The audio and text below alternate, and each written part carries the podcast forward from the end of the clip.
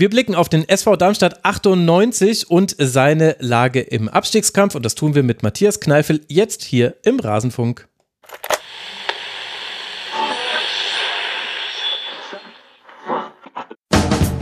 Und nun im Programm der Rasenfunk. Es gibt eben eine Konstellation unten, die sich jetzt ein bisschen verschlechtert hat, dadurch, dass Union gewonnen hat. Aber es ist immer noch eine Konstellation da, um ganz zum Ende eben hin äh, dann doch das Ziel zu erreichen. Wie der Weg dann aussieht, das werden wir sehen. Aber das ist eben jetzt meine Arbeit, immer wieder auch ähm, alles aufzurichten, jeden aufzurichten und voranzugehen. Das ist eben der Fluch der guten Tat, wenn man aufsteigt. Alles zum letzten Bundesligaspieltag. Ja, da steigt man endlich auf und dann beschweren sich alle, dass man im Tabellenkeller festhängt. Im Fall von Darmstadt 98 auf Rang 18 mit 11 Punkten. Ein Punkt ist es auf den Relegationsplatz, aber durch die Niederlage bei Union schon sechs Punkte auf das komplett rettende Ufer. Und damit meine erste Frage an dich, äh, Matthias. Was wiegt eigentlich schwerer jetzt im Rückblick? Ist es die Niederlage bei Union, die ja mit 0-1 auch knapp war, oder vielleicht die Verletzung von Clemens Riedel, die, wie wir unmittelbar vor Aufnahmestart erfahren haben, ja wirklich gravierend ist? Ja, vielleicht schlussendlich doch die Niederlage gegen Union, weil ähm, das Punktepolster dürfte wachsen, aber es tut seit geraumer Zeit nur im Gänzeschritt und deshalb wäre ein ja, Sieg gegen einen direkten Konkurrenten schon sehr willkommen gewesen. Für Clemens Riegel gleichwohl ist es natürlich sehr bitter, mhm. weil er sich jetzt in den letzten Spielen durchaus in die Stadtelf und Stammelf damit katapultiert hat, auch äh, immer mehr Fuß gefasst hat und jetzt eben in der Anfangsphase gegen Union in einer etwas undurchsichtigen Situation plötzlich liegen blieb und dann auch gestützt vom Feld musste. Das sah schon nicht so gut aus. Das ist der gute Junge mit äh, seinen 20 Jahren erstmal weg vom Fenster morgen, sprich am Mittwoch auf dem OP-Tisch, wie die Lilien gesagt haben, mit seinem gebrochenen Innenknöchel. Also für ihn tut's mir sehr leid. Gleichwohl, glaube ich, haben wir in der Defensive immer noch Leute, die jetzt ähm, doch wieder parat stehen könnten. Aber was soll man sagen, das Leute, Verletzungs ja? wir haben wir haben noch Leute auch, wenn es seine Frage suggeriert, das Verletzungspech, das zieht sich wie so ein roter Faden durch diese Saison, war auch letztes Jahr schon ein Thema, aber gegen so Wadenbeinbruch bei ähm, ja, dem guten Marvin Melem oder jetzt eben den Innenknöchelbruch, da kann man, glaube ich, äh, nichts auf Trainingssteuerung oder ähnliches zurückführen. Das sind einfach dann Fouls gewesen oder unglückliche Situationen, auch damals bei Christoph Zimmermann, als ihm der Gegenspieler ähm, quasi mit seinem Stollen in die Achillesfersen-Gegend fährt und dann eben eine klaffende Wunde resultiert, die ihn auch in eine paar Spiele rausnimmt. Das sind so Dinge, die können passieren, aber es ist doch ein bisschen sehr geballt, was da auftritt. Da können wir vielleicht nachher noch ein bisschen drüber reden, was die Verletzten so mit sich bringen oder eben dann auch vermissen lassen im Kader. Ja, an diesem Thema wird man nicht vorbeikommen bei Darmstadt. Aber weil du jetzt ja selber auch gesagt hast, die Niederlage ist eigentlich noch das Schlimmere jetzt gegen Union. Also natürlich für die Gesamtsituation persönlich für Clemens Riedel wünschen wir natürlich nur alles äh, Gute und eine schnelle Erholung hoffentlich von dieser Verletzung. Aber wie blickst du denn auf diese Konstellation da unten? Ich habe auch bei uns im Forum die Einschätzung gelesen von einem Darmstadt-Fan, der geschrieben hat, naja, die größte Hoffnung ist eigentlich, dass es noch zwei andere Teams gibt. Ich denke immer in Köln und Mainz, die jetzt auch nicht gerade sich gerade überstürzen darin, wie erfolgreich sie durch die Saison cruisen. Ist das auch deine große Hoffnung oder ist es vielleicht so eine typische Situation, wo wir gar nicht antizipieren, dass man ja auch in Lauf kommen kann und manchmal dann jemanden anderen nochmal unten reinzieht? Mm, ja, also auf den Lauf warten wir tatsächlich jetzt schon seit geraumer Zeit. Ähm, Einmal zwei erinnere, Spiele in Folge gewonnen, immerhin. Also ein ganz immerhin, kurzes ja, Läufchen ja, war es. Ja, ja, wir hatten vom Spieltag vier bis sieben, ähm, sieben Punkte aus, aus vier Partien. Mhm. Das war tatsächlich so ein Moment, wo man glauben durfte, dass die Mannschaft doch so ein bisschen in der Liga angekommen ist. Hatte da auch äh, ja fast schon Hurra-Fußballartige Heimspiele gegen Gladbach und gegen Bremen, die nochmal ihre ganz eigenen Geschichten geschrieben haben. Ähm, aber dann mit dem Auswärtssieg gegen Augsburg, was ja auch so ein günstiger Moment war. Ne? Also Maaßen war im Endeffekt auserzählt, die Geschichte bei Augsburg. Wir kamen zum richtigen Zeitpunkt, um das Kapitel dann für die zu schließen und denen dann leider wieder in die Spur zu verhelfen. Mhm. Und danach haben wir seitdem nicht mehr, also seit Anfang ähm, Oktober nicht mehr dreifach gepunktet und das ja, so ein Lauf, der fehlt einfach. Und ein Läufchen mit zwei Siegen würde uns ja auch schon weiterhelfen. Aber ich sehe es im Moment so auf die erste Saisonhälfte oder jetzt die 19 Spieltage hin betrachtet, dass ähm, immer wieder die Hoffnung da war oder auch das von Vereinsseite so geäußert wurde, in erster Linie natürlich von Leverknecht ja hier, relativ schnell gab es eine Zweiteilung in der Liga, ähm, wo viele nach unten sind, sich orientiert hatten oder einfach nicht so recht aus dem Quark kamen. Dann war es mal nur noch äh, ein Drittel der Liga, dann waren es nur noch vier, jetzt sind es nur noch drei. Also die Mitstreiter waren immer weniger, mhm. wenn man so will. Und man muss jetzt tatsächlich mal ähm, selber in die Pushen kommen, nicht darauf hoffen, dass die anderen genauso schlecht äh, performen, zumindest was die Punktausbeute anbetrifft. Und wenn ich deinen Rasenfunk äh, in den Schlusskonferenzen mitverfolge, dann wächst aber bei mir immer noch so ein bisschen die Hoffnung, dass tatsächlich ja Mainz und Köln sich gewiss nicht besser anstellen. Aber die können ja auch mal so ein Läufchen starten und dann sieht schon blöd aus. Also gerade dieses Nachholspiel Union gegen Mainz in mhm. jetzt dann einer Woche wird schon zeigen, ähm, ob da vielleicht nicht doch auch was sich äh, von uns verabschiedet, von den Lilien. Weil die Heimspiele, die jetzt kommen mit Leverkusen und Stuttgart, ähm, unterbrochen vom Auswärtsspiel in Gladbach und dann bei Bremen, ja, das sind alles so Gegner, die gerade nicht bezwingbar erscheinen aus Lilienperspektive. Ja, ja, das nächste Programm, ich glaube, ich habe es in der letzten Analysesendung zum Spieltag auch schon genannt, allein die Heimspiele Leverkusen, Stuttgart, Augsburg und Bayern. Also mhm. du hast du dreimal quasi Platz eins bis drei mit dabei, plus mit Augsburg ein Team, wo man spricht da von einem Sechs-Punkte-Spiel, wo halt mit einer Niederlage der Konkurrent eben noch weiter davonzieht. Und eigentlich ist Augsburg ja schon relativ weit entfernt mit zehn Punkten Abstand. Du hast jetzt gesagt, man muss in die Pushen kommen. Und ich glaube, da landen wir gleich schon bei so einem Kernproblem, wenn man aktuell über Darmstadt 98 spricht, nämlich in nur ganz wenigen Spielen hatte man überhaupt den Eindruck, das würde das Team und auch der Trainer nicht auch so sehen. Also ich finde, am Einsatz und am Willen kann man es nicht festmachen, vielleicht auch nicht an taktischen Dingen, weil man da im Grunde bei Darmstadt fast alles im Verlaufe eines Spiels sieht, also jede taktische Formation, jede Herangehensweise. Und dennoch bleiben eben die Ergebnisse aus. Ist das jetzt dann nur Pech? Ist das vielleicht das, was auch erwartbar ist, wenn man eben dann doch mit einem individuell schlechteren Kader in eine Liga kommt, die logischerweise besser besetzt sein muss? Wo würdest du da ansetzen? Ja, also wir haben jetzt die Situation, dass mit Heidenheim ebenfalls ein Aufsteiger hochgegangen ist, der ähnliche Voraussetzungen mhm. hat, muss man so zu sagen. Also auch Heidenheim hat nicht Bundesliga-Klasse verpflichtet, also außer Dingchi, den sie jetzt eben geliehen haben, war da meines Wissens auch niemand mit Bundesliga-Erfahrung dabei. Also die Voraussetzungen waren ähnlich. Ähm, wenn man aber auch die beiden Teams vergleicht, dann finde ich, dann fehlt den Lilien so eine Resilienz, also mit mhm. Rückschlägen umzugehen. Ähm, ich glaube, bislang gab es erst zwei Spiele, in denen man nach Rückstand punkten konnte. Eben zuletzt gegen die Eintracht und dann auch vor Weihnachten gegen Hoffenheim, als man dreimal zurückkam in einem Spiel. Aber das war's dann auch. Also das heißt, wenn man in Rückstand gerät, dann wird schon schwierig, weil dann einem doch auch nach vorne hin gewisse Automatismen oder eine gewisse Qualität einfach fehlt, um dann auch wiederum Gegner in Verlegenheiten zu stürzen.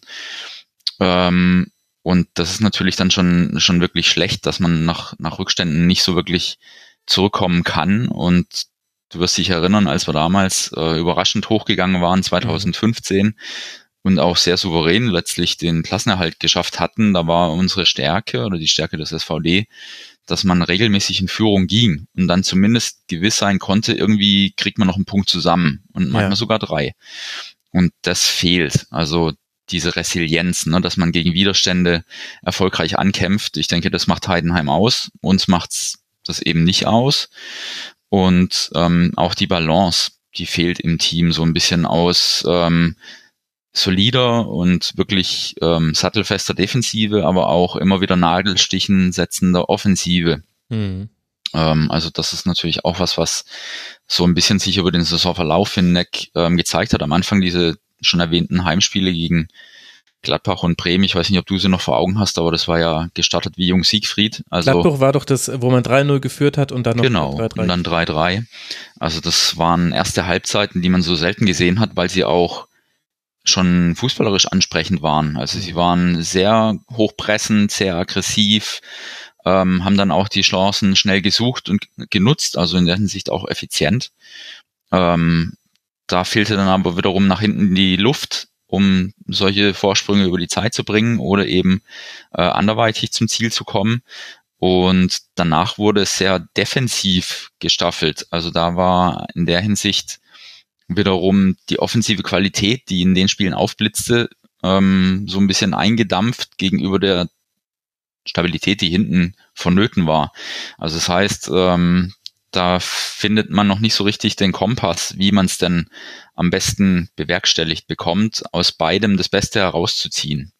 Mhm. Das ist tatsächlich ähm, einfach, ja, zieht sich doch so langsam wie ein roter Faden durch die Spiele. Und immerhin, du erkennst ja an, dass ähm, eine gewisse Variabilität durchaus gegeben ist in Spielformationen oder auch in, in gewissen ähm, fluiden Spielsystemen und dann auch in Spielern, die immer wieder mal andere Rollen ausfüllen.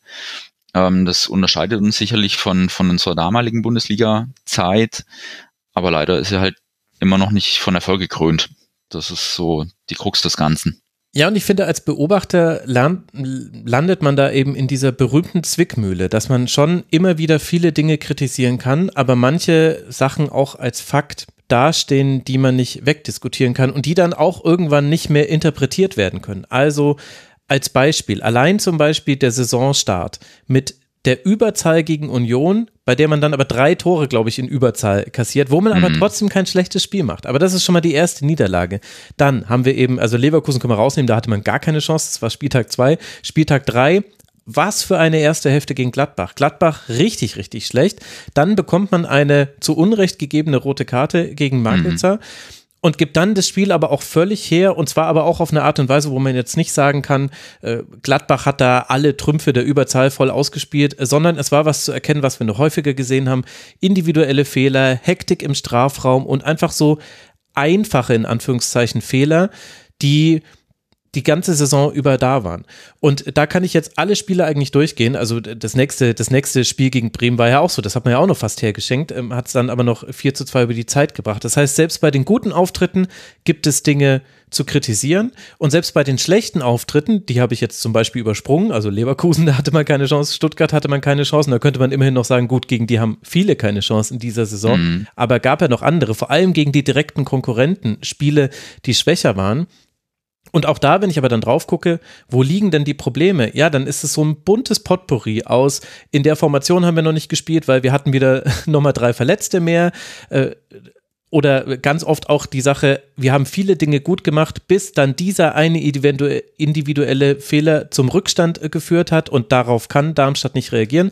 Einziges Team mit Union, Köln und Gladbach, das noch nicht nach Rückstand gewonnen hat in dieser Saison. Und das macht es ja irgendwie schwierig, das zu analysieren, finde ich, weil was ist es für eine Analyse zu sagen, ihr macht so viele individuelle Fehler? Gleichzeitig mhm. ist das aber ja der Fakt, an dem man nicht vorbeikommt. Ja, das ist wirklich äh, bezeichnend. Es gab auch immer wieder mal unterschiedliche ähm, Phasen der Gegentreffer. Also jetzt äh, erinnern wir uns, in dem Jahr hatten die Lilien zu Hause gegen Dortmund gespielt, da war das 1-0 in Konter nach einem eigenen Standard. Stimmt. Dann hatten sie ähm, gegen die Eintracht auch der erste Gegentreffer fiel aus einer schnellen Umschaltsituation, äh, als sich Kalajdzic äh, fallen lässt und dann nach rechts außen gibt und dann der Rückpass äh, in Torabschluss mündet. Und jetzt war es ja schlussendlich genauso gegen Union, dass man in einen Konter reinläuft. Also das heißt, diese drei Schemata haben sie nicht gelöst bekommen. Vor der Winterpause war es so, dass sie, als sie die Defensive stabilisiert hatten, sehr viele Gegentreffer nach Standards gefangen hatten. Mhm. 1 zu 1 gegen Freiburg, die drei Gegentreffer, die ja schon Legende sind in Heidenheim. Und zwischenzeitlich dann auch der Standard-Gegentreffer gegen Köln.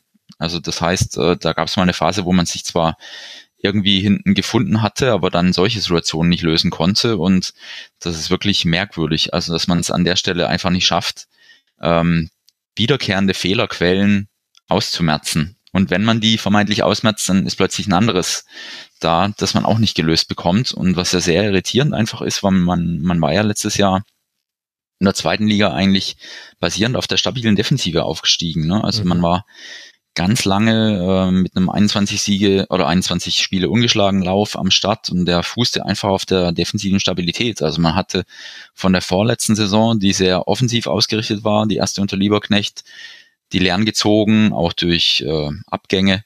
Man muss jetzt was ändern. Man hat die Grundformation geändert, ist zu einer 3er-5er-Kette gewechselt, hat vorne dann ähm, mit zwei Stürmern gespielt, wobei der eine dann nicht mehr Luca Pfeiffer war, sondern Braden Manu. Das heißt, man hat eine ganz andere Art der Doppelspitze, hat dann nicht so viele Treffer erzielt, aber hat es dann verstanden, ähm, die entscheidenden Treffer zu setzen und hinten einfach keinen Gegentreffer zu landen und das fing dann so gegen Ende der Saison in der zweiten Liga an, ein bisschen zu zerbröseln, aber ich hätte nicht gedacht, dass es in der Form äh, dahin geht, weil wir hatten schlussendlich nur Patrick Pfeiffer abgegeben, der jetzt in Augsburg spielt, aber auch nicht so wirklich zum Zug kommt. Also den Abgang meinte ich, könnte man durch klarer Schrägstrich Maglica kompensieren. Ist aber nicht aufgegangen. Also man hat vom Defensivverbund prinzipiell gar nicht so viel Aderlass gehabt, aber man hat es nicht verstanden, das in die erste Liga zu beamen. Und da hatte ich anfangs der Saison mal bei uns im, im Podcast den Ausspruch getroffen, man bräuchte irgendwie ein System-Update hm. oder ein Software-Update mhm. der Lilien, die einfach wissen, okay, hier ist jetzt nicht mehr 2.0 gefragt, sondern 3.0. Ja, also dieses ähm, Update, das suchen wir eigentlich bis heute, dass die Spieler schon wissen, ähm, auch vom Kopf her, wie muss ich mich denn umstellen, weil das Spiel ist einfach schneller, temporeicher mhm. und da mangelt es manchmal nicht nur an den Beinen, sondern eben auch im Kopf. Und das müssen sie in den letzten jetzt dann 15 Spielen irgendwie eingeimpft bekommen, dass es Mechanismen gibt, die ihnen helfen an der Stelle. Ich meine, sie haben jetzt vorne nachgelegt mit Holtmann, der ein schneller Außenspieler ist, aber in der Defensive wird die, das Tempodefizit nicht geringer. Ja. Also ein, ein Christoph Zimmermann ist sehr erfahren, aber jetzt auch nicht der Allerschnellste. Und ähm, vielleicht auch nochmal das Verletzungsthema. Wir hatten schon immer wieder Leute, die einfach wegbrachen. Also ich äh, werfe mal ein paar Namen in die Runde. Braden Manu, ähm, Aaron Seidel, Fraser Hornby als Neuzugang können wir schlussendlich noch gar nicht bewerten, weil er erst 212 Minuten gespielt hat und auch in der Saison nicht mehr spielen wird, weil er einfach ähm, ja verletzt ist und die OP nicht den Effekt bringen konnte, den sie bringen sollte. Wilhelmsson, ähm, Honsack, Zimmermann, Melem sind alles Spieler, die weniger als zwei Drittel aller Spiele bestritten hatten. Und das mhm. ist schon wirklich, also so ein Korsett fehlt einfach, das ich bilden konnte. Auch wieder Heidenheim erwähnt. Die haben ein Beste, die haben ein ähm, ähm, nach vorne. Ding Chi, Kleindienst. Kleindienst, genau, Mainka, ähm, auch dann den Amerikaner. Maloney. Auch der, genau. Also es ist einfach so eine Achse, die steht, ja, mhm. und die bringt die Leistung. Und bei uns steht die Achse nur punktuell und der Rest rotiert rein äh, nach Verletzungen und muss erst wieder zu sich finden. Und ähm, Kleindienst Maloney, Mainka, Beste, das gibt's halt nicht bei Lilien in der Form. Ähm, aber ja, also eine Mischung aus Verletzungssorgen, ähm, höheres Level, das man nicht erreichen kann. Ähm, ja, dieses, dieses erwähnte System-Update, das wäre schon so ein Software-Update, wäre wär vonnöten. Das haben wir aber leider nicht. Ja, und jetzt ist es im Grunde schon so mit Blick auf die Tordifferenz, also über die wird man nicht mehr in der Liga bleiben, außer Köln schafft es gar nicht mehr, sich zu stabilisieren. 47 Gegentreffer nach 19 Spielen. Ähm, klar, da ist ein 0 zu 8 gegen Bayern mit drin, was im Entstehen kurios war, aber es ist halt mit drin. Also die acht Tore kann man jetzt halt auch nicht mehr rausrechnen. Das ist ein Teil des Problems. Da hatte man aber tatsächlich in der ersten Hälfte ja ganz gut ins Spiel gefunden. Ne? Also hatte Bayern gut ausgeguckt, äh, offensiv anlaufen, Kimmich zu einem, äh, also einen Ball abgeluchst, zu einem Fehlpass fast äh, verleitet und dann rote Karte für ihn. Also hat man sich, glaube ich, viel abgeguckt und dann auch gesehen, wie es funktionieren kann. Aber das Spiel, wie du sagst, hat eine ganz eigene Geschichte und ähm, überlagert, glaube ich, auch so ein bisschen die Saison in der Außenwahrnehmung. Ne? Also mhm. das sind doch die, die am 8-0 in München verloren. Naja, ist ja klar, dass sie runtergehen. Also man, man verkauft sich so ein bisschen unter Wert, finde ich, in der Gesamtbetrachtung. Und ähm, diese, diese Geschichte mit den, mit den vielen Gegentoren ist einfach ähm, ja was, was wir, wie ich schon sagte, kaum, kaum abgestellt bekommen. Und ähm, das 0 zu 8 war aber, glaube ich, gar nicht so sehr der Kardinal-Knacks, sondern eher das darauffolgende Heimspiel gegen Bochum, finde ich.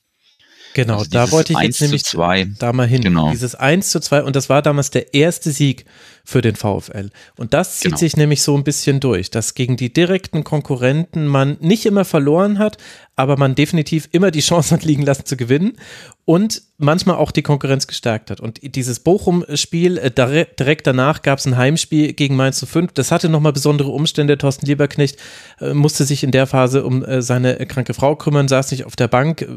Das ist einfach nur eine Nebengeschichte zu diesem Spiel.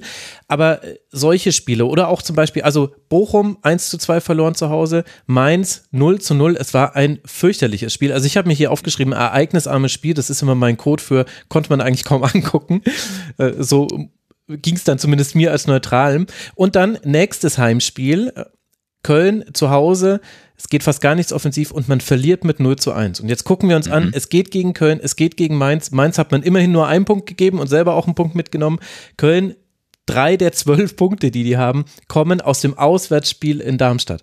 Und das ist halt, glaube ich, das, was eben eigentlich so das ist, was äh, Darmstadt richtig unten im Tabellenkeller hält, dass man diese direkten Duelle so schlecht spielt und auch, ja, also, ja doch, tatsächlich, ich finde, das waren auch alles schlechte Spiele von Darmstadt und das hätte ich nicht erwartet. Ich dachte, dass man bei den, dass es da richtig knallen kann und dass es da auch mal, dass es da mal ein 4 zu 2 geben kann, so wie gegen Werner.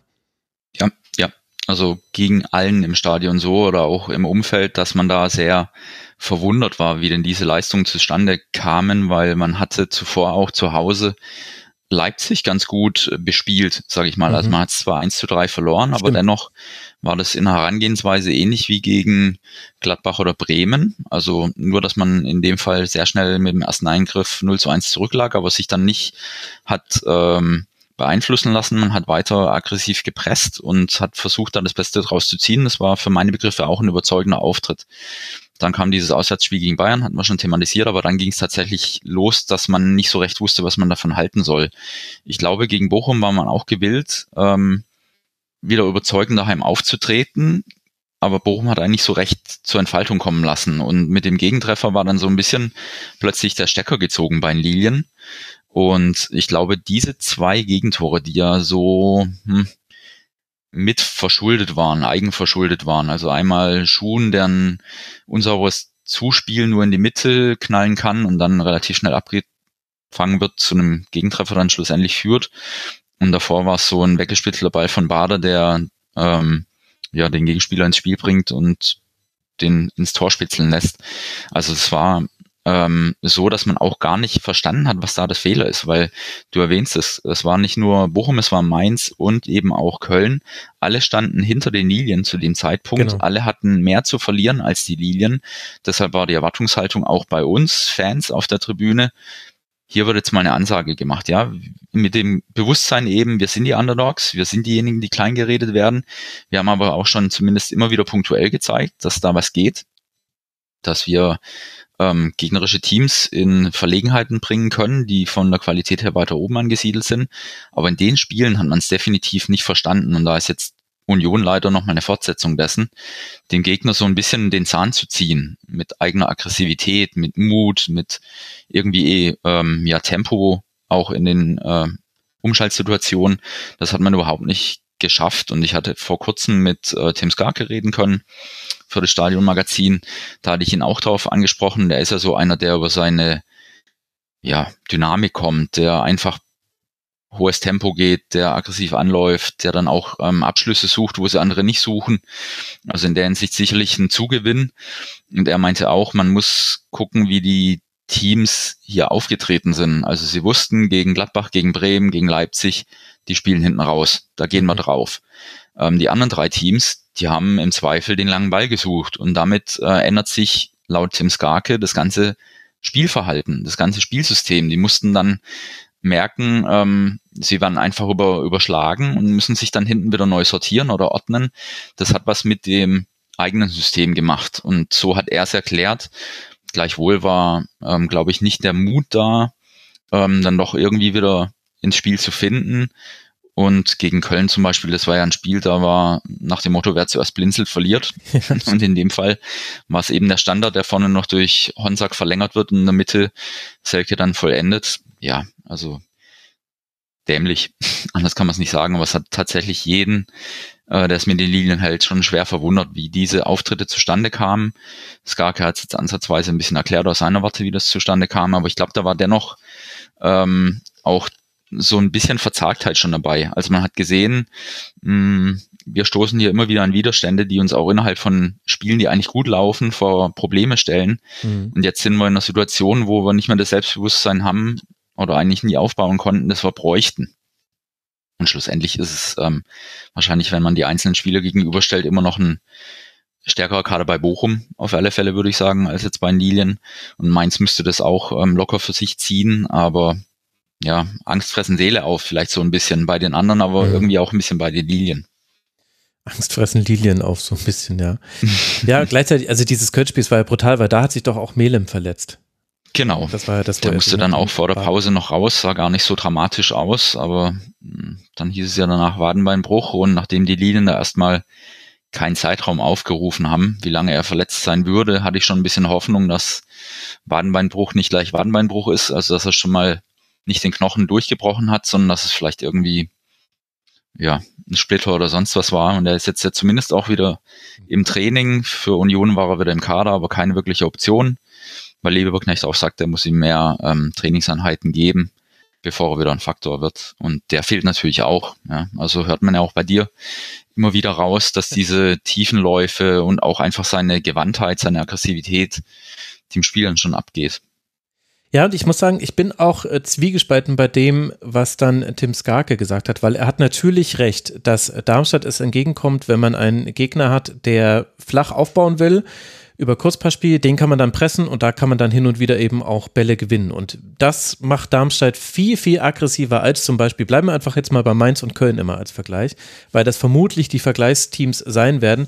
Das machen die aggressiver als die beiden. Selbst Köln, die das früher so als Signature-Ding hatten, ich finde, Darmstadt ist besser im schnellen Pressen. Vor allem gefällt mir da die, ähm, ja, die Geschwindigkeit, mit der man auch presst. Und das ist natürlich so, wenn dann Bochum kommt oder auch Mainz, die haben dann einfach lang drüber gespielt, das ist doof. Und das hast du zum Beispiel in Mainz Spiel auch gesehen. Da war alles an Darmstadt war daraufhin optimiert, zweite Bälle einzusammeln. Ich weiß noch, da sind, glaube ich, vier Leute sind, haben vorne gepresst und alle anderen waren aber schon ganz weit hinten. Das Spielfeld war irre lang, weil man nicht so weit rausgeschoben hat, weil dann eben schon klar war, okay, die spielen jetzt gleich den langen Ball auf Ajork, glaube ich, der hat in dem Spiel gespielt. Und dann geht es darum, zweiter Ball landet dann wieder bei uns, dann ist nichts passiert. Und das hat sehr, sehr gut funktioniert. Gleichzeitig würde ich aber auch sagen, diese Situation, dass ein Gegner einem nicht das anbietet, was man gerne hätte, die hat man ja oft im Fußball und die hat man nicht nur beim Stand von 0 zu 0, wenn einfach die Spielphilosophie des Gegners nicht so ganz passt, sondern die hast du, und da sind wir ja beim anderen Thema, was wir schon hatten, vor allem nach Rückstand. Der Gegner geht in Führung, egal wie, oft durch einen individuellen Fehler von Darmstadt, verlängerte Ecke und so weiter und so fort. Und dann warten die erstmal und warten in ihrer Hälfte. Und das ist ja ein zweiter Aspekt des Spiels, den Darmstadt eigentlich besser hinbekommen müsste, trotz aller Verletzungen, trotz aller Probleme. Und da sind dann auch die tiefen Läufe von Marvin Melem vielleicht gar nicht mehr so wichtig, weil es gibt ja auch immer wieder die Phasen, in denen Darmstadt einen tiefer stehenden Gegner bespielt und wo man ja auch immer wieder ins Angriffsdrittel kommt. Mit vielen, vielen Flanken, die ich ja per se kritisch sehe, aber bei Darmstadt hat man eigentlich auch meistens eine ganz okaye Strafraumbesetzung. Und da finde ich, hört es dann nämlich so ein bisschen auf, dass man quasi damit erklären kann, warum man sich so schwer tut in solchen Spielen. Ich weiß nicht, ob du da Gedanken das, hast. Ich glaube, das ist auch ein mentaler Aspekt. Also ich glaube, dieses Selbstverständnis, was sie durch die ganze Zweitligasaison getragen hat, ähm, egal was auf uns zukommt, wir finden eine Lösung. Das hat sich in den 19 Spieltagen noch nicht eingeschliffen. Also sie wissen einfach nicht, auf das kann ich mich verlassen. Das führt zum Erfolg. Ne? Und ich glaube, das ist wirklich was, was das hatte ich auch am Anfang der Saison mal gegenüber Lieberknecht geäußert, als er mir über den Weg gelaufen ist. dann hat er mit mir tatsächlich 20 Minuten lang sich ähm, unterhalten, wie er die Sichtweise sieht und wie meinte, ich sehe es ein bisschen kritisch, aber ne, dieses Selbstverständnis ist einfach nicht mehr da. Sie können nicht sagen, das hat gegen Gegner A funktioniert, dann funktioniert es auch demnächst wieder oder es hat gegen den Gegner funktioniert in den und den Situationen, dann machen wir das, das doch wieder genauso und dann führt es auch wieder zum Ziel. Also diese Erfolgserlebnisse bleiben einfach aus. Mhm. Ich glaube, das kann dann schon auch einen zermürben, gerade wenn man einfach nicht so ein festes Korsett hat, auf das man sich per se verlassen kann und auch die Neuzugänge, die wir ähm, jetzt vor der Saison erhalten haben, war ja, waren jetzt kein deutliches Upgrade, wie es eigentlich hätte sein müssen. Vor der Saison hatte ich mit Lieberknecht ein längeres Interview. Da meinte er noch, ähm, als die Transferperiode so am Laufen war, da war, glaube ich, Ende Juli, Anfang August, meinte er schon, ja, so ein, zwei Ankerspieler bräuchte er noch, an denen sich auch die anderen orientieren können. Und da hat er den Vergleich gezogen, mit Respekt ausgedrückt, ähm, zu Union damals, die halt Subotic und ähm, Gentner geholt hatten. Mhm. Er meinte, die sind damals ins Risiko gegangen, aber es ging komplett auf. Und da zieht er den Hut davor. Und das wäre was natürlich, glaube ich, wo es ihm so insgeheim auch behagt hätte, solche Kaliber zu holen. Also das blieb komplett aus. Was noch danach folgte, nach diesem Gespräch, waren die zurückgeholten Luca Pfeiffer und Tim Skarke. Mhm. Und ich glaube nicht, dass er die mit Ankerspielern meinte. Er meinte erfahrene, gestandene Bundesligaspieler und nicht Luca Pfeiffer, gegen den ich persönlich überhaupt nichts habe. Ich bin auch gerne dabei, ihn zu verteidigen in der Art und Weise, wie er jetzt in das System eingebunden ist und was er daraus machen kann mit seinen Qualitäten. Ähm, aber er hatte halt eine gebrauchte Situation beim oder Saison beim VfB hinter sich und ähm, Tim Skarke hatte bei Union das Gefühl, nicht gebraucht zu werden und gewollt zu sein. Und bei Schalke war er dann in einer Situation, wo er aufblühte, aber da stieg er dann auch mit ab. Also das heißt, man hatte zwei Leute dann auf den letzten Drücker verpflichtet, von denen man wusste, die wissen, wie hier das Umfeld ist, die müssen sich nicht mhm. lange eingewöhnen, die sind sofort ein Faktor und das waren sie letztlich auch. Aber man hat es nicht geschafft, wirklich Bundesliga erfahrene Spieler hierher zu holen, was glaube ich im Gegensatz zu von vor sieben Jahren nochmal anders war. Damals hatte man Peter Niemeyer geholt, man hatte den Konstantin Rausch geholt, mhm. Sandro Wagner geholt, ähm, Rajkovic geholt. Das waren Spieler, die hatten sehr, sehr viele Bundesligaspiele schon in petto und die haben den Spiel gut getan. Die waren abgezockt, die wussten, worauf es ankommt und das fehlt in dem Maße absolut. Und ähm, um den Schwenk vielleicht auch Richtung Angriffszentrum zu bringen, Luca Pfeiffer ähm, hatte damals auch der Thorsten Lieberknecht gemeint, obwohl er gar nicht mehr da war. also es war noch nicht klar, dass er wieder kommen würde. Und er meinte, in seiner ersten Saison hier hat er zwei Angreifer vorgefunden, ähm, Luca Pfeiffer und ähm, unseren guten Tietzer, also Philipp Tietz. Und die Absicht war, mit einem zentralen Stürmer zu spielen, so wie davor mit Serdar Dursun, der auch Zweitligatorschützenkönig geworden war. Und er hat gesagt, das war ein Thema in seinen Vertragsgesprächen, dass man das System beibehalten wolle, ähm, viele Mittelfeldspieler aufzubieten mit einer Sturmspitze. Und er hat sofort gemerkt, das funktioniert mit den beiden nicht. Die sind keine alleinige Sturmspitze. Und dann hat er sie eben zu einer Doppelspitze gemacht und es ging wunderbar auf, hatten 32 Tore geschossen. Dann die Saison drauf war Luca Pfeiffer beim VfB, ähm, aber es war immer noch ähm, Tietz da und der hat dann mit ähm, einem anderen Part neben sich eben mit ähm, Manu das ganz gut, aber anders ausgefüllt, hat dennoch auch zweistellig gescored. Und dieser Pat, äh, Philipp Tietz, der fehlt. Also hätte ich nicht gedacht, dass, also mir tat schon damals weh, dass er weggeht, weil er war einfach auch, glaube ich, in der Kabine ein Faktor und er hat sich auf dem Feld ähm, für die Mannschaft wirklich zerrieben und hat ähm, dann auch viele wichtige Tore geschossen. Und dann ist er eben nach Augsburg gegangen, nochmal eine ganz eigene Geschichte. Ich glaube, da waren die Lilien so ein bisschen im Dilemma, weil er hat kundgetan oder zumindest dessen Berater, man will ihn nicht verlängern lassen. Und dann waren die Lilien eben, okay, wenn wir nicht verlängern können, dann ist er nächstes Jahr ähm, weg und wir haben keine Einnahmen generiert, wie es bei Patrick Pfeiffer war, wie es bei Serdar Dursun war. Das waren bewusste Entscheidungen, die beiden zu halten, aber irgendwann war auch mal die Aussage, wir müssen Einnahmen generieren. Und dann sah man sich, glaube ich, in der Zwickmühle, okay, entweder wir setzen auf ihn, haben wieder keine Einnahmen oder wir geben ihn ab, geben ihn ab, haben Einnahmen und gucken mal, was noch auf dem Transfermarkt geht. Da ging aber nicht mehr viel. Jetzt mhm. hat man einen Luca Pfeiffer, der den Zielspieler gibt, trotz Gardemaß, er ist kein per se Zielspieler. Ich finde, dafür macht er es noch einigermaßen okay. Jetzt nicht bei Union Berlin am Wochenende, aber er ähm, macht das, was möglich ist. Aber man merkt ihn ganz deutlich mit einer Doppelspitze, mit einer reinen Doppelspitze, wo der andere Partner den Zielspieler darstellt, würde er sich so viel leichter tun. Man hat es gesehen gegen Heidenheim, als er plötzlich die Melem-Rolle eingenommen hat. Aaron Seidel war in vorderster Front. Man hat es gesehen gegen äh, Hoffenheim, als er zwar die vorderste Front war, aber sehr viel mehr sich ähm, bewegt hat, also nach außen ausgewichen ist, nach hinten hat fallen lassen, hat ein Tor geschossen, zwei Tore vorbereitet. Und mir tut es so leid, dass er nicht imstande ist, in der von ihm präferierten ähm, ja, Position zu spielen, sondern so eine Rolle reingedrängt wird, die ja einfach nicht für dir nicht gemacht ist. Und ähm, das heißt, wir haben Tietz leider verloren, haben mit ihm einen Mentalitätsspieler verloren, einer, der sich enorm entwickelt hat, was man jetzt auch in Augsburg sieht, mhm. ähm, und der aber auch nie verletzt war. Also ich kann mich an kein Spiel erinnern, in dem er verletzt war. Und das ist auch nicht gering zu schätzen, wenn ein Spieler sich auf einer Position festbeißen kann und auf den kann man immer zählen. Und jetzt, ich hatte es vorhin erwähnt, Manu, Seidel, Hornby, Wilhelmsson, alle mehr oder minder dauerverletzt oder so erst wieder am Zurückkommen, dass sie nicht von Anfang an eingesetzt werden können. Mhm. Da bleibt nur noch Pfeifer. Und deshalb ähm, warten wir eigentlich schon die ganze Zeit auf den Last-Minute-Deal, der irgendwo uns noch einen kopfballstarken Stürmer beschert und stattdessen erfahren wir, dass ähm, ja der gute Herr Riedel einen Knöchelbruch hat. Also es passt irgendwie so ins Bild. Ähm, also es sind jetzt viele Erklärungsansätze, die ich hier so absondere, aber es ist ähm, im Endeffekt die Qualität in Summe ist zu wenig wahrscheinlich. Ja, und es fehlt eben einfach der Torjäger. Und äh, wir müssen gleich nochmal, finde ich, über den Sommer sprechen, aber das Aktuellere ist jetzt der Winter. Wird es denn noch den Wintertorjäger geben? Die Zeit wird ja langsam knapp. Wir nehmen auf am 30. Die Januar. Zeit, ja, ja, die Zeit wird sehr knapp. Also mh, es ist im Gespräch ein Brasilianer, der ähm, in Portugal gespielt hatte, jetzt aber in Polen spielt, da in den bisherigen Spielen durchaus getroffen hat und wohl auch im Kopfballspiel einiges kann, aber ich kenne ihn zu wenig, habe mich nicht mit ihm befasst. Ähm, ja, gute Frage. Also ich glaube, das zeigt einfach, dass es jetzt schon so lange dauert, dass man als Lilien immer noch in einer sehr unkomfortablen Situation ist. Also man hat nicht die immensen Finanzen, die man aufrufen könnte, um jetzt einem Spieler etwas schmackhaft zu machen.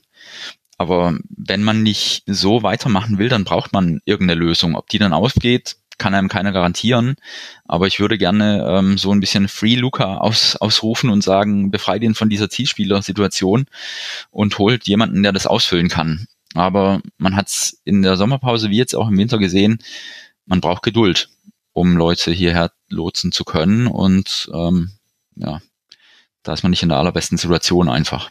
Und welche Rolle spielt es da, dass man mit Carsten Wehmann, den sportlichen Leiter, der seit 2018 bei Darmstadt war, dass man den verloren hat? Also er hat, äh, ich glaube, Ende Dezember bekannt gegeben, dass er zum 31.03.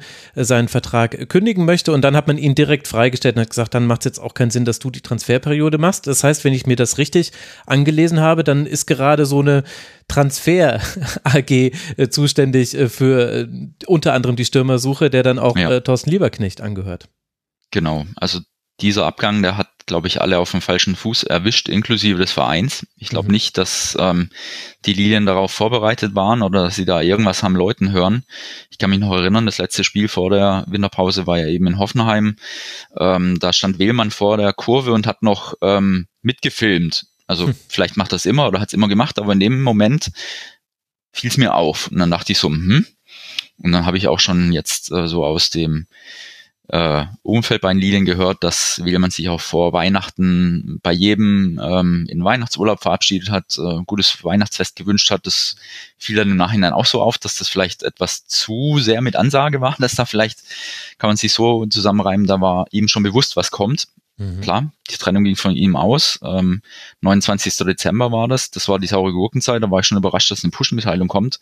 Aber so eine, mit der hätte ich tatsächlich nicht gerechnet. Mhm. Es ging ähm, auch ganz schön unter, weil unter anderem bei der Shahin und Bender zum BVB gekommen sind. Genau. ja. ja.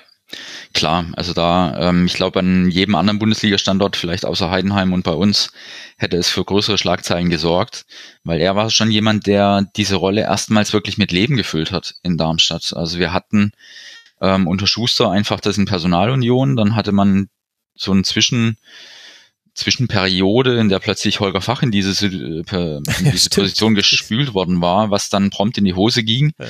Und dann war es wieder ähm, irgendwie durch den Trainer mit aufgefangen, erst unter Frings, dann wieder unter Schuster und dann holte man eben Carsten Wehlmann und es ging auch tatsächlich gut. Also er musste sich am Anfang erstmal beweisen, hat auch viel Gegenwind äh, von Fans erhalten, die nicht wussten, was sie mit ihm anfangen sollten, der dann auch gleich mal Kramotzis verpflichtet hat aus dem Nachwuchs von Bochum.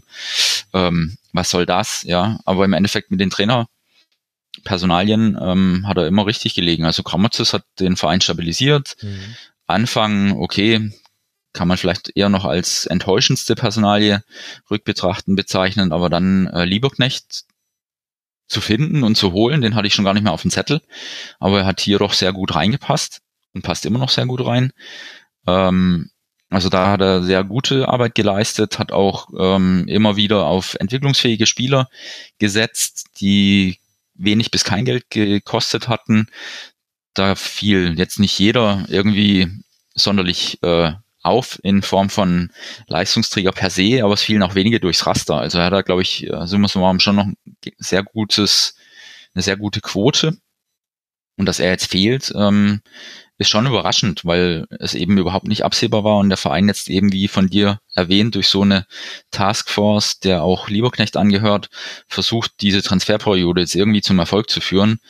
Ähm, der gehört noch an der Tom Eilers, das ist ein ehemaliger Keeper, der aber schon lange ähm, bestelltes Präsidiumsmitglied ist, der im Lizenzspielerbereich da einfach auch die Verträge aushandelt, der wohl auch aus gemeinsamen Mainzer Zeiten immer noch äh, Jürgen Klopp in vertraglichen Dingen berät und da zur Seite steht.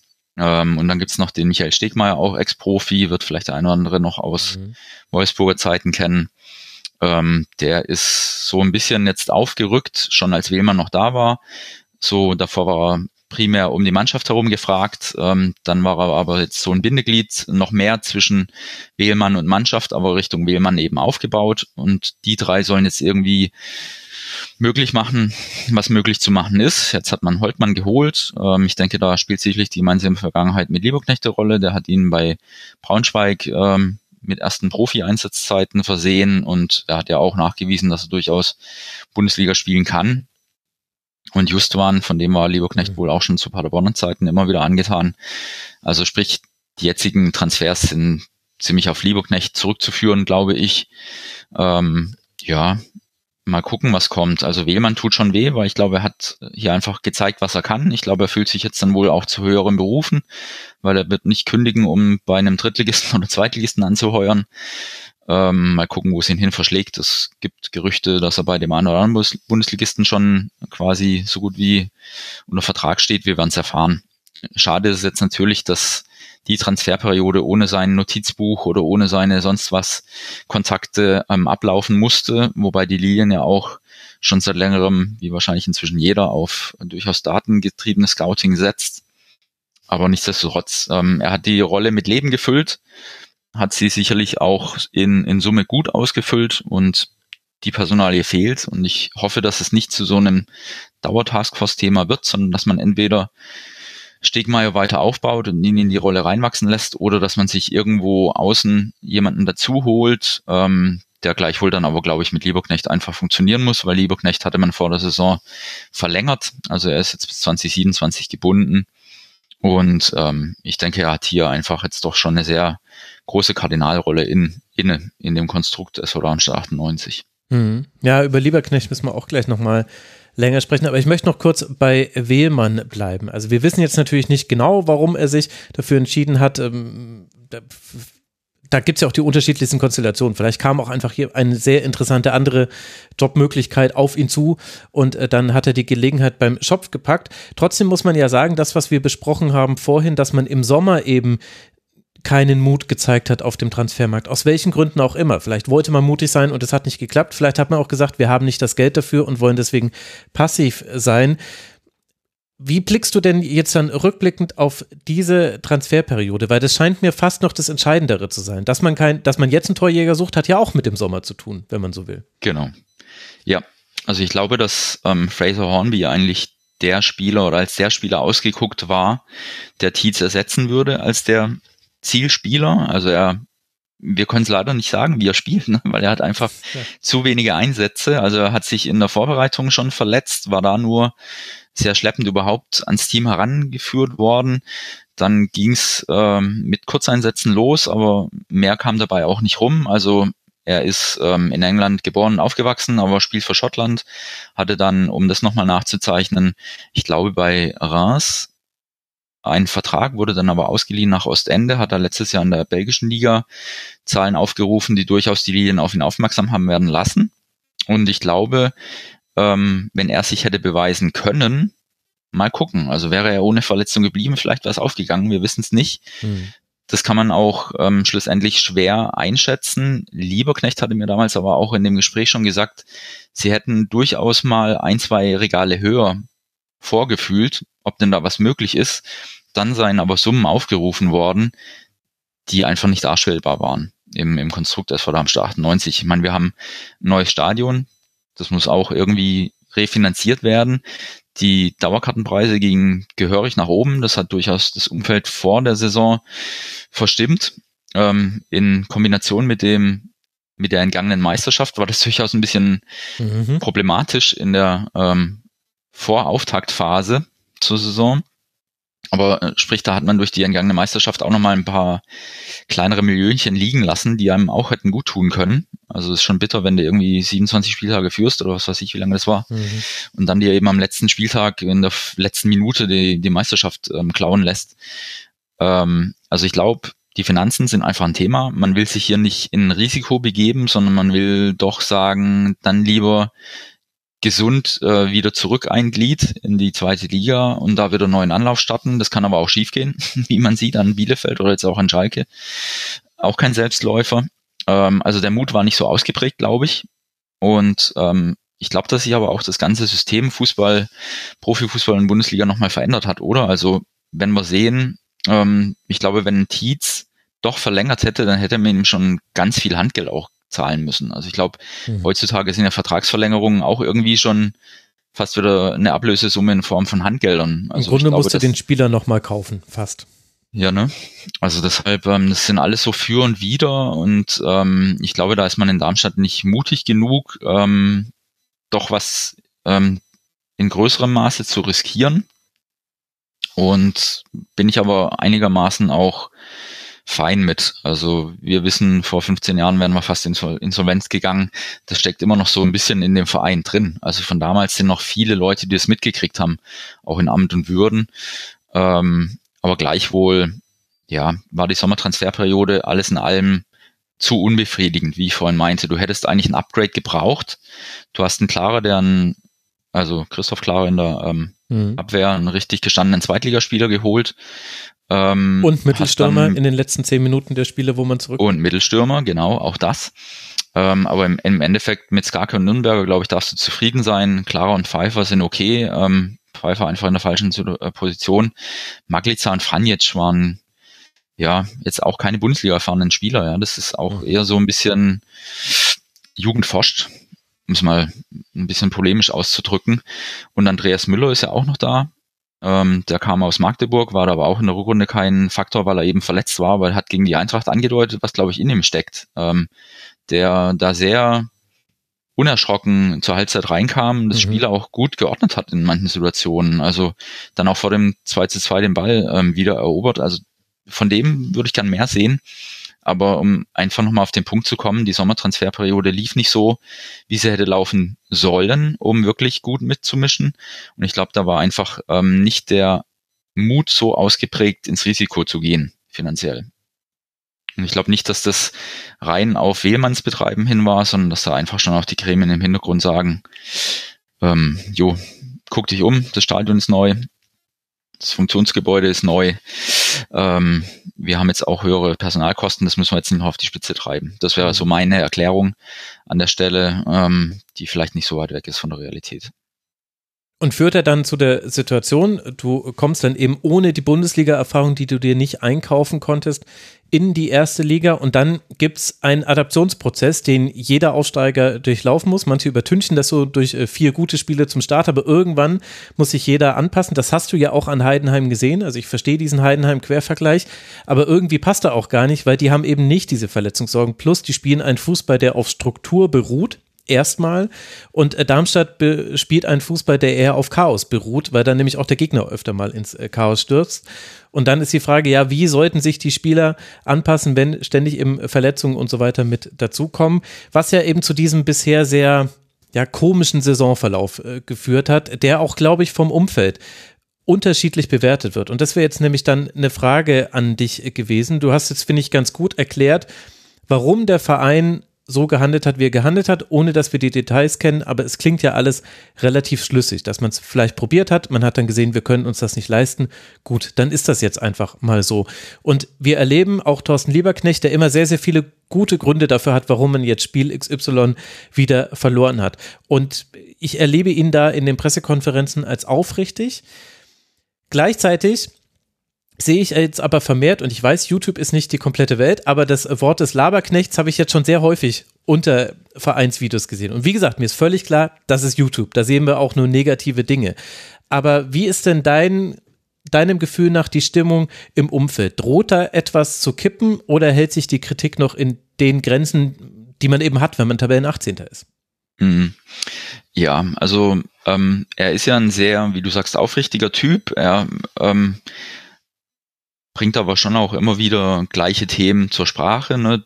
Mhm. wo einfach auch der Glaube, das Umfeld, alle müssen an einem Strang ziehen, wir müssen mutig sein, wir müssen irgendwie auch vielleicht manchmal gallig sein. Also wahrscheinlich hat er den Begriff noch nie verwendet, aber im Endeffekt läuft schon auf so eine Art ähm, des, des Mutigen, des ähm, beherzten Fußballs raus, ähm, den er aber ja langsam gehen so ein bisschen die Argumente aus. Ne? Wenn einfach keine Punkte bei rumkommen, dann ist das natürlich so ein bisschen langsam wie so ein Pfeifen im Walde. Also mhm. okay, ne, dieses, äh, wie ich vorhin sagte, dieses Selbstverständnis, dass auch mal was greift, dass man weiß, ah, hier, das Prinzip funktioniert, darauf können wir uns einfach per se verlassen.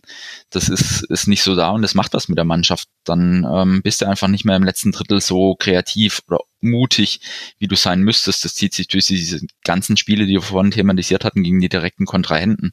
Da war man vorne zu, zu wenig mutig, zu wenig kreativ, zu wenig durchschlagskräftig, auch gegen Wolfsburg, als man in Überzahl war, eine ganze Stunde, aber trotzdem ähm, es nicht geschafft hat, eine dann stabile Wolfsburger Defensive ordentlich zu bespielen.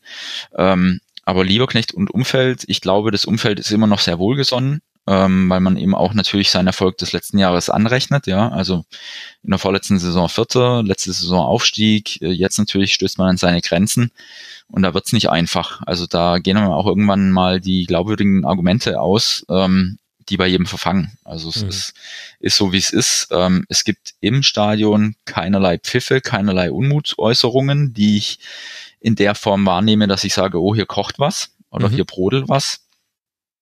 Ähm, und das, die Mannschaft wird auch nach jedem Spiel natürlich von der aktiven Fanszene, da positioniert man sich ja natürlich bei dem Hotspot im, im Stadion. Da geht's ja auch immer hin und wird immer wieder aufgerichtet. Also es wird immer der Schulterschluss auch aktiv gesucht und bestärkt und es tut der Mannschaft auch gut. Ähm, hört man auch, dass ihnen der Support schon wichtig ist, auch wenn jetzt das Bölle in seinem neuen Gewand nicht die, glaube ich, Teufelsküche ist, die es sein könnte. Also von diesem überdachten Konstrukt mhm. dagegen gerade, die ein Klangkörper sein kann. Das ist jetzt in der Form nicht, sondern es ist eher ein Resonanzkörper. Was ist auf dem Platz? Das spielen wir zurück. Wenn es aber auf dem Platz eher ein bisschen dahin plätschert, dann ist die Gegend gerade nicht, ähm, glaube ich, der Hotspot. Aber ähm, ja, Lieberknecht ist nicht angezählt oder ähnliches. Also natürlich wünscht sich jeder, dass es besser laufen würde. Und in den sozialen Medien, da sind sicherlich Stimmen zu vermerken, die sagen, oh, langsam kann ich es nicht mehr hören und oh, immer wieder ähm, diese Fehler, diese individuellen oder warum so wenig mutig in der Offensive, warum immer noch Luca Pfeiffer und so weiter und so fort. Ja, da wird natürlich dann auch immer Lieberknecht ein bisschen mitgedacht und manchmal auch ähm, aktiv angeschrieben.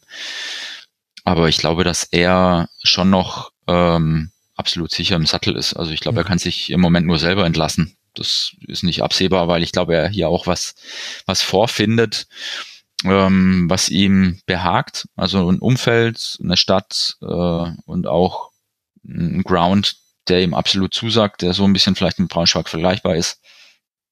Und ähm, er spricht da schon auch die Sprache der Fans. Das war in den letzten zwei Jahren einfach angenehmer, mhm. weil da gab es viele Erfolge zu, zu bejubeln, zu verkaufen. Und jetzt wird's halt zäh. Jetzt äh, ne, dringt er dann mit seinen, ja, mit seinen Aussagen nicht immer durch, weil man denkt, ja, das habe ich ja schon gehört und wir sehen ja äh, von Wochenende zu Wochenende, dass da kein Sieg bei rumkommt.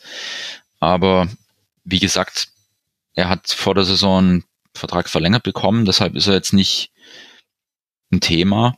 Ähm, auch die Medien hier, Frankfurt Rundschau, Darmstadt Echo, sehen das schon, sehen ja, wie es sich darstellt in der Bundesliga und dass da ihm jetzt äh, nicht so viel anzukreiden ist. Auch die Verletztenmisere wird äh, da mit eingerechnet, dass das einfach äh, nichts ist, wo er zu verantworten hat. Jo, also vielleicht wäre die Vertragsverlängerung während der Saison nochmal mehr ein Zeichen gewesen als jetzt vor der Saison. Das kam ein bisschen so mhm nicht notwendig, finde ich, dass man einem Aufstiegstrainer noch vor dem Anpfiff der Bundesliga-Saison verlängert. Habe ich nicht ganz verstanden, warum das sein muss. Mhm. Wenn man es jetzt tun würde, dann wäre es nochmal mehr ein Zeichen. Hier guckt, ähm, egal mhm. was passiert, wir haben hier den Trainer, der uns auch wieder in bessere Zeiten führen wird, das in zwei Saisons bewiesen hat, wie es geht. Und du sagst ja selber, er ist ein Trainer im Verbund mit Hayo als Co-Trainer, die irgendwie auch die Gegner bespielen die nicht nur Mauern oder sonst was mhm. machen, die schon auch immer wieder Chancen erkennen wollen und die gegen die Eintracht mit drei offensiven Mittelfeldspielern antreten, ähm, dann die Defensivverbund nochmal neu sortieren. Also ich weiß nicht, ob das der Mannschaft vielleicht ein bisschen zu kompliziert ist. Ich glaube es eigentlich nicht. Den Eindruck machen sie nicht, dass sie da lost sind mit den Ansagen, die von außen kommen. Also kurz und gut, ich glaube, Lieberknecht ähm, ist an der Stelle unstrittig und wird auch die Saison mit den Lilien zu Ende führen. Und wenn auch irgendwo ein Stürmer gefunden wird in den letzten, ja, wie soll man sagen, 24 Stunden des äh, Transfers, Fensters, dann, dann gerne. Aber auch der muss erstmal funktionieren. Eben, eben. Man geht ja dann immer davon aus, äh, dass jeder aus Belgien geholte Stürmer dann äh, gleich sich beweisen kann in der ersten Liga. Und da muss man ja, da kann man sich selbst äh, Top-Stürmer, also spätere Top-Stürmer angucken. Ein bisschen Adaptionszeit war da schon häufiger mit dabei. Es gibt ein letztes Thema, über das ich gerne mit dir sprechen wollen würde, und zwar das ist äh, das Thema Entwicklung. Denn meine These wäre, dass äh, Darmstadt in den bisherigen 19 Spielen, die wir gesehen haben, eigentlich keinerlei Entwicklung durchgemacht hat, sondern im Grunde war es vor jedem Spiel wieder zurückgesetzt auf Null. Also ich kann mich jetzt zumindest an nichts erinnern, was man quasi aus der Vorwoche mal mitgenommen hätte und gesagt hätte, okay, das hier hat gut funktioniert, das machen wir jetzt wieder so und addieren dazu nochmal plus eins. Und jetzt kann man sehr leicht begründen, warum das mit den Verletzten und so weiter nicht möglich war. Meine Frage deshalb an dich wäre, gab es denn solche Phasen, in denen eine spielerische und dann auch irgendwann ergebnistechnische Entwicklung sichtbar war in der zweiten Liga schon mal? Hm, gute Frage. Also ich finde, dass man schon ähm, immer wieder an wichtigen Stellschrauben gedreht hat, die dann auch verfingen. Also dass man eben ähm, eine Doppelspitze installiert, die es in Darmstadt so lange Zeit nicht gab mhm. und die dann aber auch sofort 32 Tore generiert. Ähm, dass man äh, eine 3er-5er-Kette etabliert und damit das System ja doch auch neu ordnet, wobei Lieberknecht mir gegenüber sagt, ähm, es gibt nicht das Spielsystem per se, es gibt Grundordnungen, die sind da. Die werden dann aber auch im Spiel wieder überworfen oder angepasst. Bei Darmstadt, ähm, ja. In Darmstadt, ja. Es gibt auch Spielordnungen, die sind wirklich eine Spielordnung. Das machen andere Teams. Ja, also diese größeren Eingriffe in der Grundausrichtung, die haben ähm, sehr schnell gegriffen, die haben sehr schnell funktioniert und die haben sehr schnell Stabilität reingebracht in das Ganze. Das fehlt diese Saison. Also wenn man so will, gab es das ähm, so eine gewisse Wiederholbarkeit und Verlässlichkeit in den Heimspielen gegen Bremen, gegen Gladbach und gegen Leipzig. Da war irgendwie zu erkennen, das ist unser Stadion, hier spielen wir erstmal oder wir sagen erstmal an, wie gespielt wird. Mhm. Und ähm, gegen Gladbach die rote Karte muss nicht zu so einem Einbruch führen, aber ich glaube, die war schon ein gewisser Faktor, ähm, dass man da einfach sieht, hier wollen sie das Bölle zu einer gewissen ekligen Festung machen für, für mhm. gegnerische Teams, die sich hier erstmal mit einem sehr aggressiven Gegner auseinandersetzen müssen. Jetzt nicht unfair, aber einfach laufintensiv, Geschwindigkeit. Da musst du dich erstmal rausmanövrieren. Wenn du schaffst, fein. Wenn nicht, hast du ein Problem. Ähm, und das brach dann mit diesen besagten Spielen ab Bochum, dann Mainz, dann Köln, das brach weg. Also es hat mich sehr irritiert und auch alle anderen, weil man hier dachte, ja, als Aufsteiger musst du die Heimspiele eigentlich zu deinen Spielen machen. Mhm. Das hast du nicht geschafft. Also du hast eine sehr schwache Heimbilanz, weil du ähm, einfach Spiele am Anfang ein bisschen kräftemäßig, vielleicht auch überzogen, noch ein bisschen äh, abgeschenkt hast und dann aber nicht mehr mutig genug warst, um diesen Ansatz, der anfänglich gegeben war, fortzuführen. Also Union hast du ja auch noch erwähnt, ne, wo man schon ähm, durchaus zu gefallen wusste, aber dann trotzdem verloren hat. Und dieses Selbstverständnis geht der Mannschaft ab. Also mit anderen Worten, in den letzten Zweitligaspielzeiten hattest du jeweils eine Systemänderung, die aber sehr schnell funktioniert hat und die dann das Fundament war für eine erfolgreiche Saison. Dieses Jahr hast du dieses Fundament noch nicht gefunden. Mhm. Und das ist natürlich auch ein bisschen, ein bisschen bitter. Ähm, diese kurze Periode zwischen vierten und siebten Spieltag mit regelmäßigen Punkten oder auch Siegen, die ist leider so ein bisschen verpufft und ähm, was vielleicht nochmal so ein Changer hätte werden können, und da war ja Lieberknecht auch danach sehr, sehr, sehr konsterniert auf der ähm, Bank gesessen, war das Spiel gegen Heidenheim. Ja. Es war einzeln zurücklagen, dann 2-1 führen und durch zwei Standards ähm, 3 zu 2 verlieren, weil wir waren in der Live-Tabelle an Heidenheim da, äh, vorbeigezogen. Also wir wären an dem Spieltag mit einem Sieg an Heidenheim vorbei gewesen und das verlieren wir noch und seitdem punktet Heidenheim in jedem Spiel. Also mit anderen Worten, da hatten wir so ein Momentum, das haben wir leider dran gegeben und auch Tim Skarke, der selber aus Heidenheim äh, aus dem Verein hervorgegangen ist, der das Umfeld sehr gut kennt, der da auch ein Tor vorbereitet hat, der hatte zu mir auch im Interview gesagt, er hat in dem Spiel hat er nicht gefühlt, dass Heidenheim da irgendwie einen Bo also irgendwie einen Fuß in die Tür kriegt. Er war mhm. sich sicher, das Spiel gewinnen wir. Und ich habe das Spiel auch so gesehen. Hätte Heidenheim nicht die Standards verwertet, hätten die da riesige Probleme gehabt, Tore zu machen. Und leider Gottes ging es anders aus und seitdem strugglen die Linien weiter und Heidenheim punktet weiter. Und ähm, ja, die Suche nach dem funktionierenden System ist so das, was sich tatsächlich durch, durch die Saison bislang schlängelt. Ja, ja, und auf der anderen Seite zeigt aber schon dieser Blick auf Heidenheim und was danach kam, auch, dass es dann doch alles nicht äh, ganz so schwarz-weiß ist in dieser Hinserie. Weil, also Heidenheim, das waren natürlich diese beiden Mainka-Eckbälle auch in relativ kurzer Folge nacheinander, 2 zu 2, 2 zu 3. Das war schlimm. Ich hatte da übrigens in der, also ich habe es mit meinen Kindern geguckt, dieses Spiel, und äh, hatte noch gesagt, in der ersten Halbzeit wirklich bei jedem Standard oder Eckball Standardbeste Kopfball Mainka Tor. Und ich habe das so lange gesagt, bis nichts passiert ist. Und als ich es aufgehört hatte zu sagen, passierte es. Und ich habe echt gedacht, ich muss in irgendwas beißen, was äh, greifbar ist. ja. Das war meine, meine persönliche bittere Erfahrung mit dem Heidenheim-Hinspiel. Aber klar, ähm, seitdem geht die Schere auseinander zwischen den beiden Aussteigern. Genau, also zwischen Heidenheim und Darmstadt, das stimmt. Es liegt aber mehr an Heidenheim als an Darmstadt, weil das finde ich nämlich das Interessante und das zeigt eben, dass es nicht schwarz-weiß ist. Nächstes Spiel gegen Wolfsburg in Überzahl gut gespielt, eine Flanke nicht gut verteidigt, das war es 0 zu 1. Klar haben wir wieder hm. individuelle Fehler, nicht gut. Und da dachte ich auch, okay, Darmstadt ist weg. Und dann kommt das letzte Spiel vor Weihnachten. Das, wo vielleicht hat Wählmann auch deswegen das Video gemacht, weil du bist eingestiegen in die Sendung mit dem Thema Resilienz und jetzt können wir dann nämlich auch rausgehen mit dem Thema Resilienz. Dieses Spiel in Hoffenheim, das war ja Wahnsinn. Dreimal lag Darmstadt zurück. Dreimal ist Darmstadt zurückgekommen. Pellegrino Matarazzo völlig zu Recht richtig angefressen auf der, auf der Pressekonferenz danach. Aber Darmstadt hat da eben nochmal einen Punkt mitgenommen und es hätte eben mehr sein können als ein Punkt, wenn man das irgendwie über den Winter in die Rückrunde reinbekommen hätte, also in die Spiele nach der Winterpause, so meine ich's. Und da hat man ja auch gegen den BVB eigentlich keinen schlechten Start gehabt. Das war defensiv ein gutes Spiel. Ich glaube, Dortmund hatte kaum Chancen, aber ist halt Dortmund, die sind halt offensiv einfach stark. Und so konnte man eben dieses Momentum nicht mitnehmen. Und deswegen, also ich wollte das jetzt nur deswegen nochmal ausbreiten, weil das stimmt natürlich, dass es dieses 2 zu 3 so eine ganz bittere Niederlage war. Aber sogar nach diesem Spiel ist Darmstadt dann doch nochmal zurückgekommen. Sogar auch nach dem Spiel, das man in Überzahl zu Hause noch verloren hat, ist Darmstadt mhm. zurückgekommen. Und das ist vielleicht das, was man sich vor Augen führen muss, jetzt mit Blick auf die kommenden Spiele. Natürlich sieht es schlecht aus und natürlich geht Darmstadt in einer normalen Welt, muss Darmstadt absteigen. Das haben wir aber vor der Saison auch schon gesagt. So funktioniert einfach Erstliga-Fußball. Es ist schwierig für Zweitliga-Aufsteiger.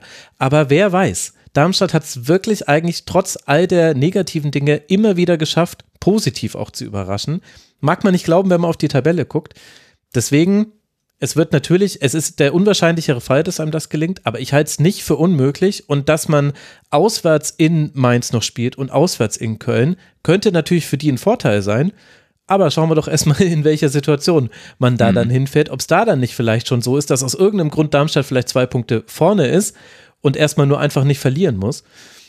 Also ja, also da hätte ich auch noch ein paar ähm, Takes zu der, der mhm. Geschichte. Also gegen Hoffenheim, glaube ich, haben sie es wirklich äh, sehr gut erzwungen. Das war eine gute Körpersprache auf dem Feld. Das, äh, die Einwechslungen haben funktioniert, die selten funktionieren, leider Gottes. Ja, ähm, und da hat aber Hoffenheim auch einiges angeboten. Also wenn die das seriös spielen, dann hätten die Darmstadt nie ins, Leben, ins Spiel kommen lassen dürfen. Und erst recht nicht dreimal.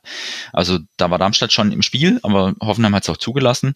Gegen Dortmund fand ich es ein bisschen schade, weil es ja viele Teams immer wieder verstehen, Dortmund defensiv in Nöte zu bringen, dass es Darmstadt nicht ge geschafft hat. Das hat mich sehr verwundert, weil Dortmund großer Name, aber im Defensivverhalten, also alle ja, mhm. alles was recht ist, da geht schon was und das haben sie nicht geschafft. Ähm, gegen Frankfurt dann wieder gut gezeigt, was geht. Also du thematisierst es selber, es ist ein Auf und Ab. Es kann ähm, auch mal aufgehen plötzlich, der Knoten. Und mit Tim Skarke in dem Gespräch hatte ich ihn auf, auch darauf angesprochen, weil er es erkennt aus, aus Schalke letztes Jahr. Er kam mhm. zur Winterpause hin, da hatten sie neun Punkte und haben noch 22 Punkte in der Rückrunde geholt. Und das ist ja auch sowas, was einem durchaus Mut machen kann. Und er hat halt gesagt, die haben erst zwei Spiele verloren, aber dann haben sie, glaube ich, viermal zu null gespielt, also null zu null auch noch, ja. Und dann haben sie zweimal gewonnen. Das heißt, dann hatten sie plötzlich wahrscheinlich auch so die Überzeugung, hier geht was. Und diese Überzeugung, die muss sich bei den Lilien ähm, verfestigen. Also die müssen ein Erfolgserlebnis, das sie aus einem Spiel mitnehmen, ins nächste Spiel transferieren. Und diese Überzeugung, die muss einfach wachsen. Also deshalb im Moment fällt es schwer, an Klassenerhalt zu glauben, aber ähm, ja, Fußball ist Tagesgeschäft. Insofern kann auch mal ein kleinerer Lauf äh, in der aktuellen Konstellation doch noch was bewirken. Also nichts ist äh, gewiss, aber das ist Fußball. Genau, das ist Fußball, gleichzeitig ein möglicher Abstieg. Äh, das ist ja schon mitgedacht bei Darmstadt. Das haben wir alles im ersten Schwerpunkt, ich glaube sogar am ersten Spieltag mit Stefan Köhnlein besprochen. Überschrift aber, äh, es war eklig in die Top 20. Also das ist eben das, was man attackieren will, den Top 20er Bereich des deutschen Männerfußballs. Und da wäre man ja auch mit einem Abstieg drin. Und dann das stimmt. Und, und ähm, Schuster, Schuster hat es halt damals geschafft, eklig zu sein, ja, mit seiner Mannschaft. Ähm, Lieberknecht will ähm, unangenehm sein, glaube ich, eher, aber doch mit fußballerischen Mitteln. Also ja. er sagt, auch ein langer Ball ist mal geil, aber er muss halt einen Zweck erfüllen. Er muss nicht nur hinten Luft verschaffen, sondern er sollte auch nach vorne was kreieren können. Und wenn es Luft verschafft, dann ist es in der Bundesliga auch legitim, aber er will schon ähm, hatte ich ihn auch mal gefragt, will er lieber Fehler erzwingen oder Fehler vermeiden und er will lieber Fehler erzwingen. Also er hat schon einen proaktiven Ansatz und auch einen Anspruch an seine Mannschaft, die spielerisch Dinge lösen soll. Insofern sind die Lilien schon ein anderes Darmstadt 98 als damals, aber ja. die Punktausbeute lässt ähm, zu wünschen übrig. Das ist einfach im Moment so nach 19 Spieltagen zu konstatieren. Ja, ich bin gespannt, wie wir dann nach 34 Spieltagen auf diese Rückrunde von Darmstadt blicken werden. Man kann es noch äh, genauer verfolgen, wenn man den Hoch- und Weit-Podcast hört. Wie viele Jahre gibt es den jetzt schon, Matthias? Ähm, seit 2016, also seit bald acht Jahren. Faszinierend. Ja, also eine Institution im Podcast-Bereich, da kann man dich auch hören, man kann dich verfolgen in vielen sozialen Netzwerken, werde ich alles verlinken. Matthias, ich danke dir, dass du dir die Zeit genommen hast für den Rasenfunk. Ich danke dir. Und ich danke euch, lieben Hörerinnen und Hörer, für eure Aufmerksamkeit und auch für euren Support, denn der Rasenfunk ist rein crowdfinanziert. Alles, was wir hier tun, habt ihr möglich gemacht, liebe Hörerinnen und Hörer. Und in dieser Folge danke ich René, Markus, Susanne, Stefan aus Bielefeld, Che, FFM und Burkhard. Sie alle unterstützen uns nicht nur, sondern haben sich auch registriert auf rasenfunk.de slash supportersclub als Supporterinnen und Supporter. Bitte unterstützt uns. Bitte erzählt weiter, dass es den Rasenfunk gibt. Teilt diese Folge hier und guckt mal auf rasenfunk.de, was sonst noch so erscheint, denn in dieser Woche werden die Folgen rausgeballert. Ihr glaubt es nicht. Sechs Folgen in fünf Tagen. Also ihr dürft euch nicht darüber beschweren, dass es gerade zu wenig ist im Rasenfunk. In diesem Sinne, danke für eure Aufmerksamkeit, bleibt gesund und bis bald hier wieder. Macht's gut. Ciao. Der Rasenfunk lebt von euren Beiträgen. Vielen Dank.